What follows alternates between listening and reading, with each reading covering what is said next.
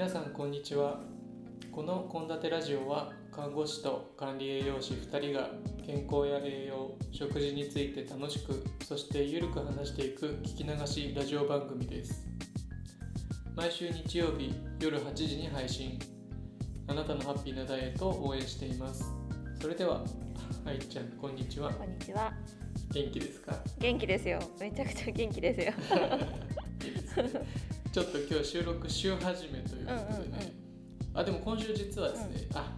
これ言うと見バレしないからちょっと一応今週ね、あの病院の休みがあって1日だおけなちょっと得する感じなんですけど。確かに。いいですね。うんうん。休むと仕事が増えるんでちょっとこういいことと悪いことが あるんでしょうこれ社会人なんですいません。なるほどね。うんねうんうん。すすいませんっていうかあれあの悲しいうん。現実みたいなものななんですけど、るほどね。まあね体は休ませていただこうかなとうんうんうん思っておりますうん。いいですね。ねうんうん。やることもたくさんあるんで。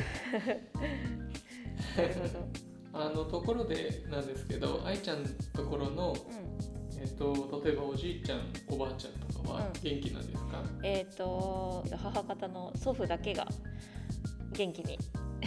過ごしてます。なるほど、はいねうんでもまあこの年になるとそうですね。私の、ね、家族から。私の兄と圭太さんが多分同じぐらいだから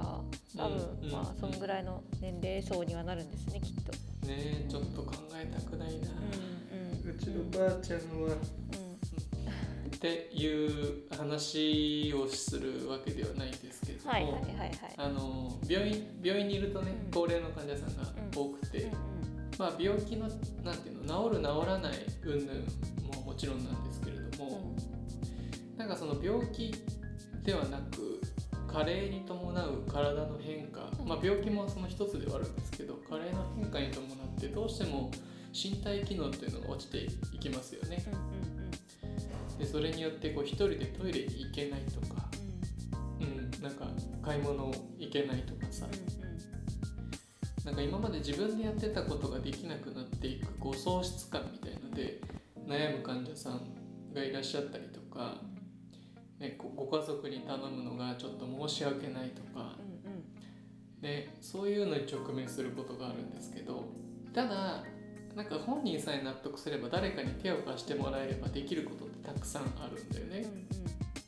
うんうん。だそういうのはこう看護師とかって腕の見せ所かなと思っているんですけどただねどうしてもねその機能低下で悩ましいのが一つあって、うん。まあ、これはあの僕らのお互いのテーマでもあると思うんですけど食べる行為うん。うん。その食べ物を口に運ぶ動作じゃなくて飲み込むっていう機能なんですけど、うんこれに関してはどうしてもねあの喉交換するわけいかないんで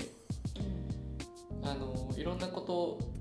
先生とかリハビリの先生とかいろんなことを試してはくれるんですけどどうしてもね体の全体の機能が落ちていくと同時に飲み込む機能っていうのが落ちていくんですね、うん。そうすると何が起こるかというとあの肺炎を繰り返すようになっちゃうんですね、そうなった時患者さんが今後食べる行為食べるっていう行為をどうするかっていうことでちょっと医療者がよく悩む場面があって、うん。ちょっと前置き長くなりましたけど今日そんな話を少しねあの、まあ、答えがあるテーマじゃないんですけど愛ちゃんとうんお話ししてみたいなと思って持ってきました、はい。わかりました。はい、うん。パッと聞いてどうですか？ごめんなさいいきなり。あー食べる行為まあ例えばそうですね。幸いにもあの私の亡くなった祖父母たちはあのなんていうんですかね。亡くなるまではずっと口からご飯を食べていてその静脈から栄養を取ったりとか、直接胃あの胃とか腸に管通したりっていうことはしなかったんで、まあ、それはそれですごく良かったかなっていうのはやっぱり思っていてまあでも実際それがまあ叶わない人もいるっていう現実もまあこう私は現場に立ったことがないので授業とかでしか聞いたことはないんですけどなんかそういう方もやっぱいらっしゃるっていうのを聞くとそうですねなんかちょっと悲しくなるというか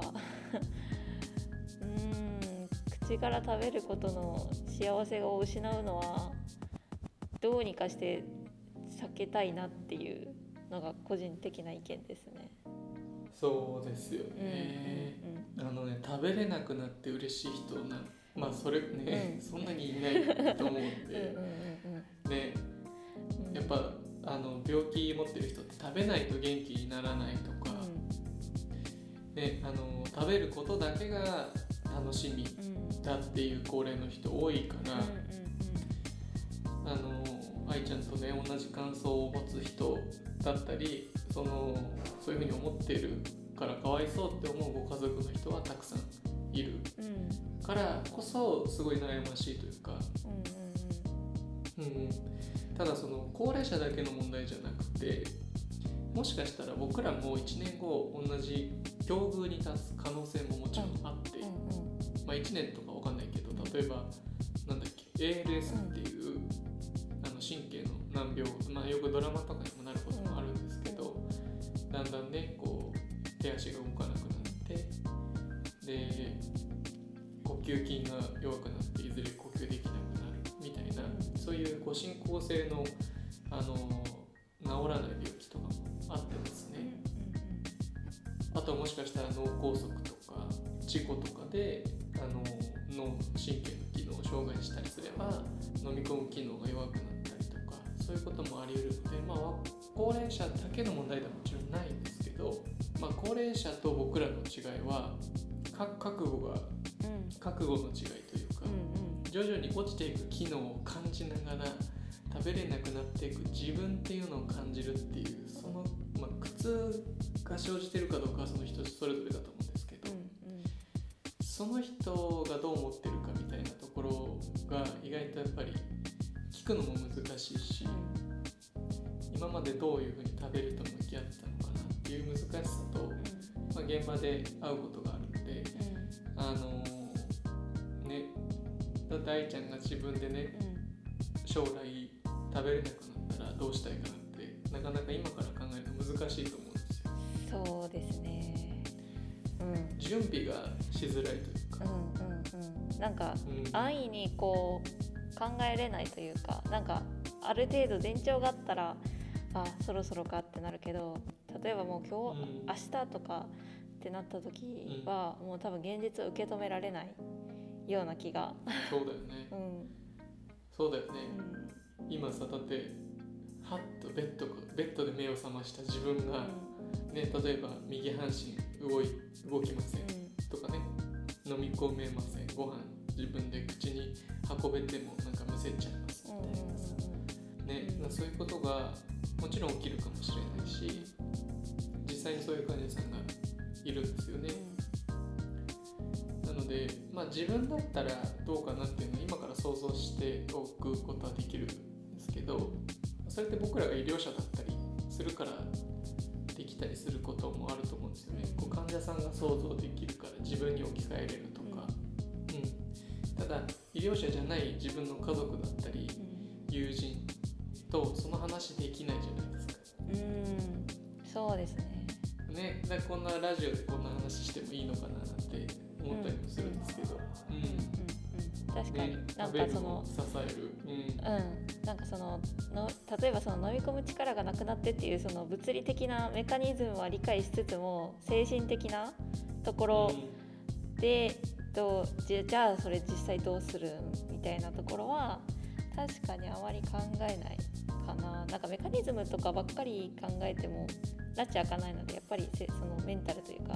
いや別にそんな常に常日頃から明日食べれなくなるかもしれないから今日いっぱい食べとこうとかなんかそういう話ではなくてなんかあれですよね。まあ準準備というかなんかいつどこで何が起きるかわからないからやっぱ人生なんて。まあなんかそれに対して1回ぐらい考えておくのも大切ですね。確かに。そうですね。そうなんですそうなんです。うん。でやっぱりそういうのが大事大事だってやっぱ言われてる側面はあるんですよ。その食べるに限らず。ただなかなか自分がさ例えばあのドナーカードとかじゃないけどうん。うん自分が将来こうなった時はあのこうしてほしいっていう話をご家族の中でしてないっていうことは往々にしてあって、自分の親にだって自自分が病気になった時何もしないでみたいな。まあ俺らの年齢で何もしないって逆にまずいというか助かる可能性のが高いし、復帰できる可能性のが高い病気もうん。ね場合もあるだろうからそういう場合はその判断を聞いた家族に判断していただくしかないんですけどうん。ただ自分のまあそのさっき言ったみたいな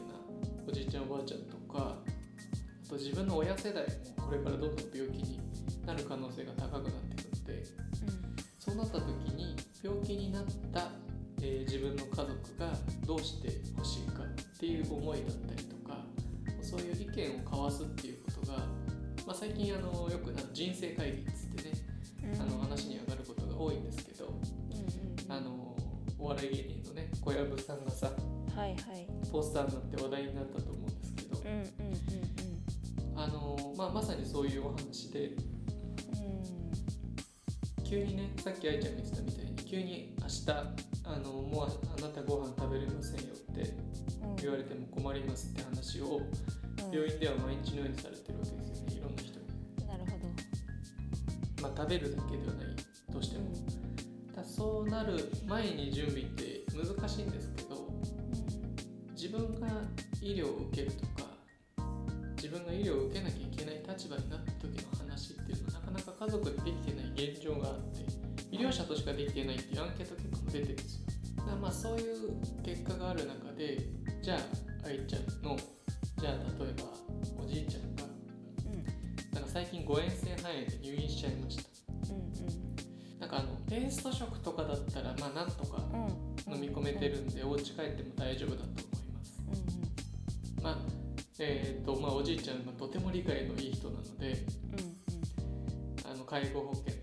そういう宅配食みたいのを利用してもうルールにきっちりとしてペースト食を、ね、準備してですね。わわしはわしはこのペースト食だったら食べていいって言われたから、うん。これで生きていくと。誰あの家族に迷惑かけないから肺炎も気をつけして手洗いもちゃんとするからっつって、うん。そういう生活を選んだとするじゃないですか。けどやっぱり誤嚥性肺炎また起こしちゃいました。肺炎を起こすとまた体力が落ちて筋力が落ちるのでまた誤嚥のリスクが上がってしまうのでペースト食よりもさらにあの例えばゼリー食みたいああはいはない。そういうこう肺炎をするたびにこう食事のこう食形態っていう飲み込みやすさがいいランクに下がるんですね。うんうん。その生活をおじいちゃんにとって愛ちゃんが見た時におじいちゃんにとってどうなんだろうって家族で話し合ったり、うん。先生からその説明を受ける、まあ、そのキーのパーソンキーパーソンだったとしよ。うよそうなった時に愛ちゃんはおじいちゃんとどんな話をしたり家族でおじいちゃんに話す前に家族でどんな話をしたりするかなっていうのが、まさにこう患者の家族的な位置の話なんです。けど。難しい。いやー難しい。だってあのーちゃんと例えばお米一粒一粒を感じてほしいとも思うしやっぱその食材の食感っていうのも感じてほしいなって思う反面なんかその食事を繰り返すことでまた肺炎を起こしてしまって、まあ、下手したらそれが原因でこう亡くなってしまうなんてことも避けたい、どうしやっぱりそこ命が一番大事だからそこは絶対避けたいっていうそのバランスなんかそのバランスが取れるものでもないじゃないですかやっぱそれって。なんでそれはうわなんとも言えないけどなんかそうですねもうまあゼリー食とかにしないといけないんだったらその中で最低限美味しいと言えるようなものを探すとか、できる限りの工夫をするしかないですかね。うん。うん。そうだよね。愛ちゃんの一一家だったらさ航空内の環境のチェックからうん うん。こんなこんな栄養食品ありますよまでうん多分うんうん。幅広くサポートできると思う家族の中で。ああなるほど。まあそうですね。うん。うんただそれをやってもやっぱり入院繰り返しちゃった時にまあ最初のレベルまでやっぱ戻んないからうん。うんあのやっぱり今愛ちゃんが言ってた通り何を大事にするかによって本人が仮にねペースト食嫌だと、あの普通のご飯せめておかゆにしてくれと、ね、おかずも、うんまあ、多少とろみついたとしてもうん形があるもの食感をね楽しめるものにしてほしいって言った時に、まあ、何をまあ、ね、大事にするかって話になってくるんだろうなっていうのはなんか聞いてて思ったところ。うん、あまあまあ確かに。なんかなんていうんですかね。例えばですよこれもしかしたらすごく、まあ、ひどいというか的外れな話かわかんないですけど私たちにとって私たちの視点で見るとおじいちゃんの命がやっぱ一番大事なんですよ。そこはもう絶対揺るがないんですよ。ただそれはあくまでも私たちの視点であってうん。おじいちゃんの視点で言うと、まあそのまあ、もしかしたらその早く死んでしまうかもしれない。って分かっていつつもでもその食の楽しみの方が大事って言うんだったらそっちの意見を尊重するかなとは思いますね。なるほど素晴らしい。うそういう話をね元気な時にできるといいですよね、うん。うん。うん確かに。ねまあ最初の肺炎の時なのか2回目の肺炎の時なのかそもそも起こす前からなのかはちょっと分かんないですけどうなんかそういう話できるという絶対いいよね今みたいな、うん。ね、そう。だってもう年齢は高くなるの分かってるんだからさ。んうん、なんかそうなんですよ。なんか言ってしまうと人っていつか死ぬじゃないですか。その早早いか遅いかっていうだけでなんかその中でその人が死ぬ時にあーなんか最後までちゃんと美味しいご飯が食べれて死ねてよかったって思うのかまあちょっと苦しいなりにゼリー食とかでこうもういわゆる食の楽しみとしてご飯を食べるんじゃなくてあの命をつなげるためにご飯を食べて最後亡くなるのとどっちがその人にとって幸せなのかっていうところが大事になってくるんですかねこのこのテーマで言うと。うんうん。ね。栄養摂取としてのご飯か楽しみ、まあ食べるっていうことを楽しむための食かっていううんね、ところの話、まあ、バランス本当にバランスかもしれないけど。うんうん。確かにそういう二択を迫られる場面がそういう確かにあるんですよねそういう患者さんの場合。ちょっとおじいちゃんには申し訳ないんですけど、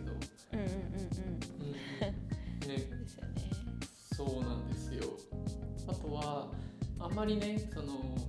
色ってあるじゃないですか。胃に穴を開けてそこから栄養剤を入れてまあほとんど消化されてるものなので胃で消化活動はほとんどないかもしれないですけどちょっとずつ腸に流れて腸で栄養吸収される。でお通じも出るっていうようなまあ割と自然に硬いあの自然に近い形ではあるんですけど、まあ、口と喉と食道を通さない食事の仕方もあったりしてうんうん結構そういうのって今昨今だとうん。なんかあんまりいいイメージがないみたいで一般の人に。色を作るとこう延命治療になっちゃって、こう患者さんがかわいそうなんじゃないかそこまではしなくていいですっていう家族さんもいらっしゃったりするでギリギリまで点滴でやって、まあ、老衰みた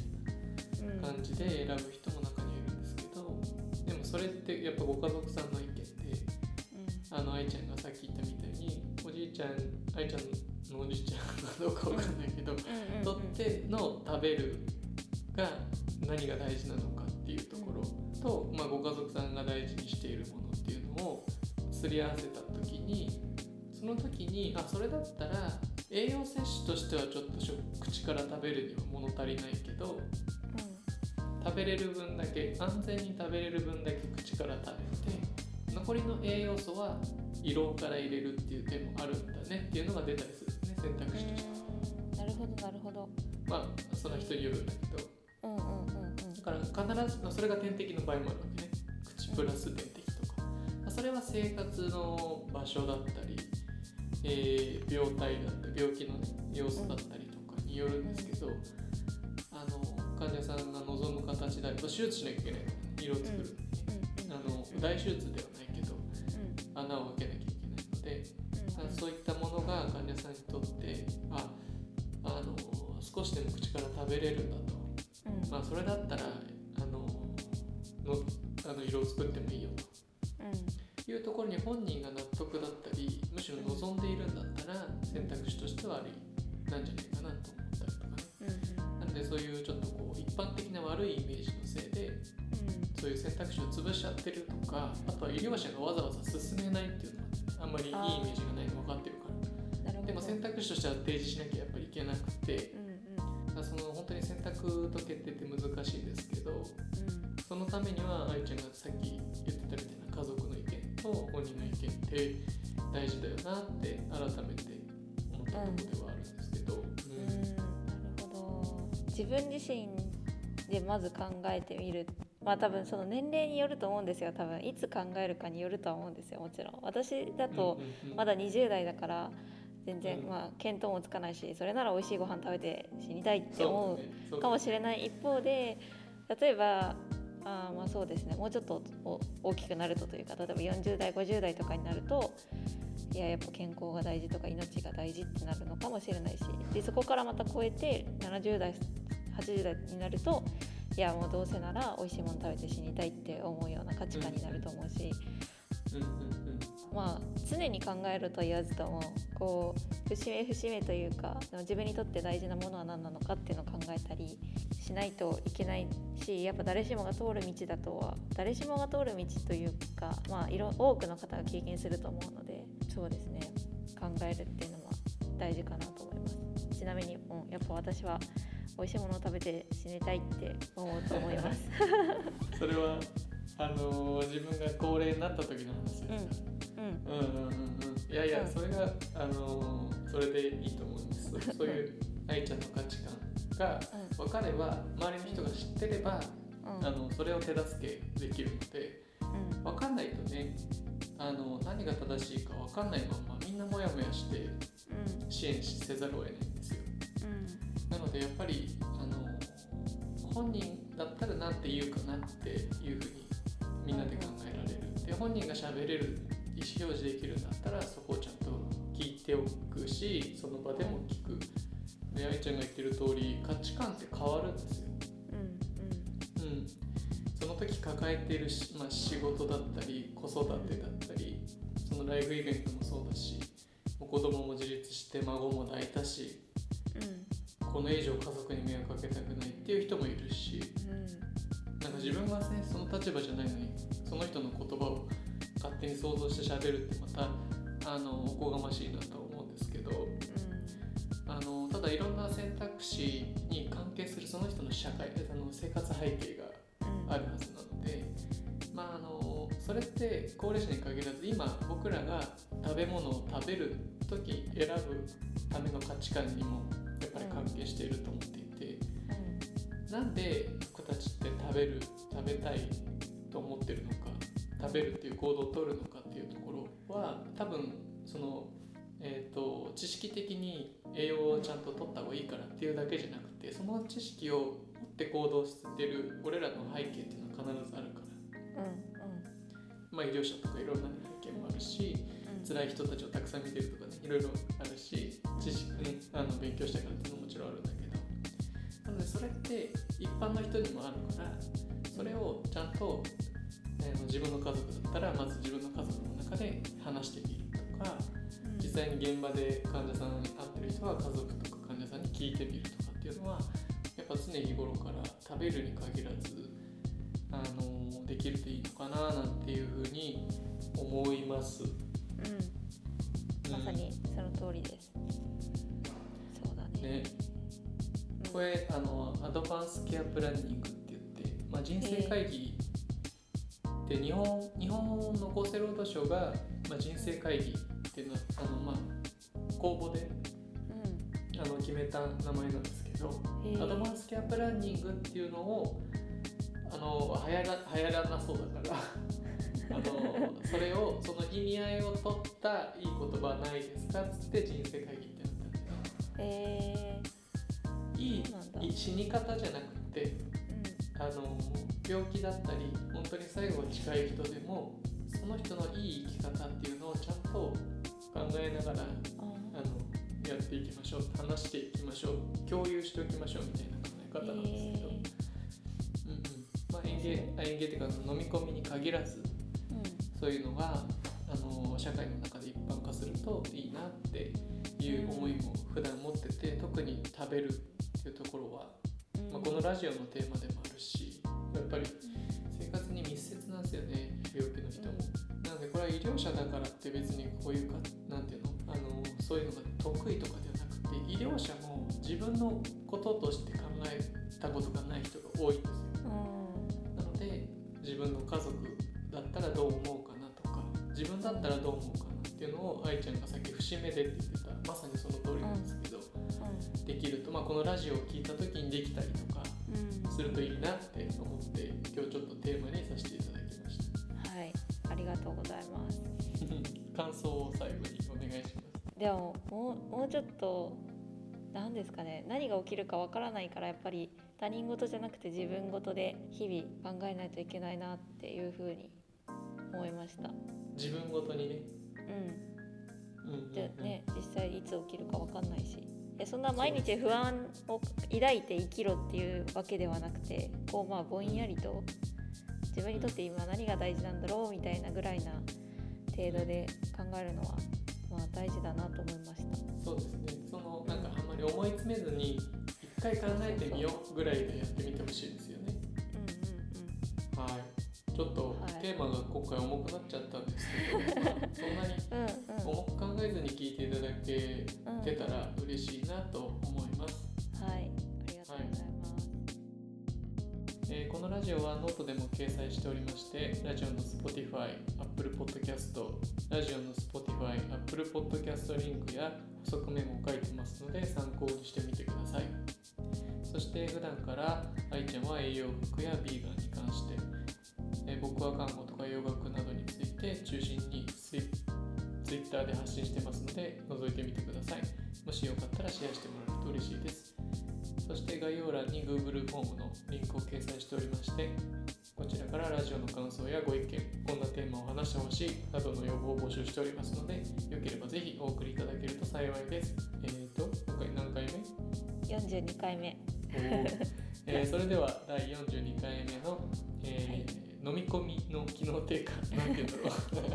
う。自分たちがその、ね、飲み込めなくなったらどうどう思うでしょうみたいなテーマについてはこれにて、